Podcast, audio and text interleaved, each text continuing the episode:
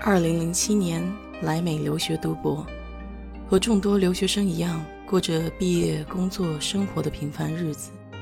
也遇到过挫折，也遇到过欣喜，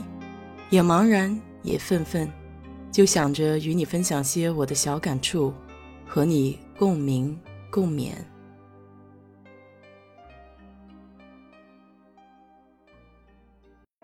嗨，你好，我是 DJ 水色淡子。前面有一期节目说的是美国工厂，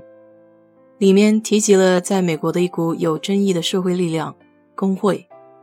今天我就给你聊一聊美国工会的由来吧。美国工会历史悠久，早在1776年美国独立宣言和1789年美利坚联邦国家成立之前，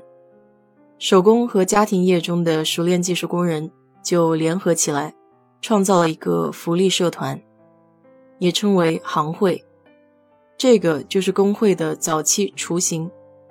这个社团的主要存在目标是在工人一旦遭逢严重疾病、负债死亡的时期，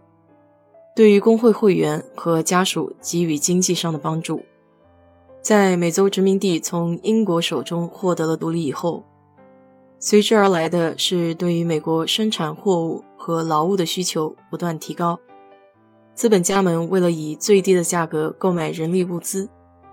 疯狂地对人力市场加压。一开始还有来自职工和雇主们的反对，但是在竞争的情势下，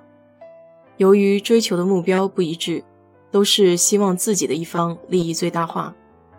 逐渐使得雇主们和职员们分道扬镳。在一七九一年的费城、纽约和波士顿，为了应对不公正的工资削减，当时的手工业者、木匠、皮匠、印刷工人等等，都在各地组织了不同的工会。早期各种行业的工会一般都局限在一个地区，并不能够统一全国同行业的工人阶级，所以这些工会都很弱小，生存的时间也都比较短。除了早期工会特有的福利活动以外，它的主要目的是为了获取更高的工资、更短的工作时间以及更好的工作环境，并且实施学徒制度，还有建立只雇佣工会工人的制度。从以上的叙述可以看出，早期的美国工会是没有抱什么崇高的理想信念的，只是工人抱团向上反对剥削的一种途径。那个时候，美国工会为了达到目的，还得注意方式方法的使用，因为在19世纪前期，美国法律仍然裁定工人集会是非法的。直到1842年3月份的杭特案中，麻省最高法院的大法官裁定，出于法律目的组织起来、使用法律手段实现目标的工会组织为合法组织。这一案例成为了美国工会。合法化的标志，从街头抗争到与资本家平起平坐在谈判桌上，工人阶级付出了大量的牺牲。美国历史上首个有效进行全国组织工会的是一八六九年成立的劳工骑士团，该组织在十九世纪七十年代的经济萧条时期发展壮大，吸纳了不少不熟练的工人、欧洲移民等等。但也由于成员内部政见不统一，他们只能提出八小时工作制、反对童工、增加福利等等政治正确的技术性要求，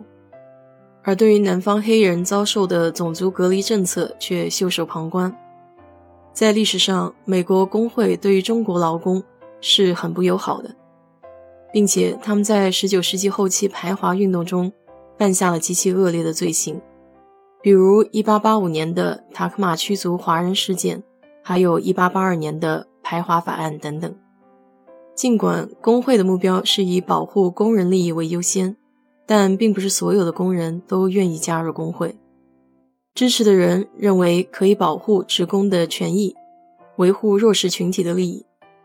反对的人则表示，工会抬高最低工资，降低了公司的运营效率，导致更多的失业。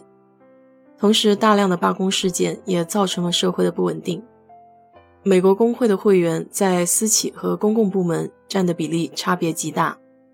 私人企业，像是美国工厂纪录片中的福耀玻璃、通用汽车等等，他们大多会通过短期合同工、产业迁移或者反工会组织等等手段来摆脱美国工会。但是，像美国公众部门中仍然存在数量较多的工会会员，加入工会的程序相对比较简单，但是却需要缴纳一定的会费。美国一些规模较大的行业工会拥有庞大的资金实力，他们不仅向工人收取会费，还与企业签订协议，统一管理会员的福利。在各项福利体系都已经达到完善的情况下。工会还逐步找到了一条能够更好融入美国政治生活的生存方式。他们所控制的养老基金在大萧条后稳步发展，逐步成为了美国重要的投资力量之一。与此同时，由于工会手中握着大把选票，有些时候还可以在政治选举中起到一两拨千金的作用。比如，奥巴马参加2008年大选的时候。曾经向工会做出许多承诺，并且得到了工会大力的支持。该组织为民主党筹款多达四亿美元。可以说，今天的美国工会早已超越了劳资关系、集体协商代表的范畴，成为具有影响力的社会组织，甚至对政治有一定的影响力。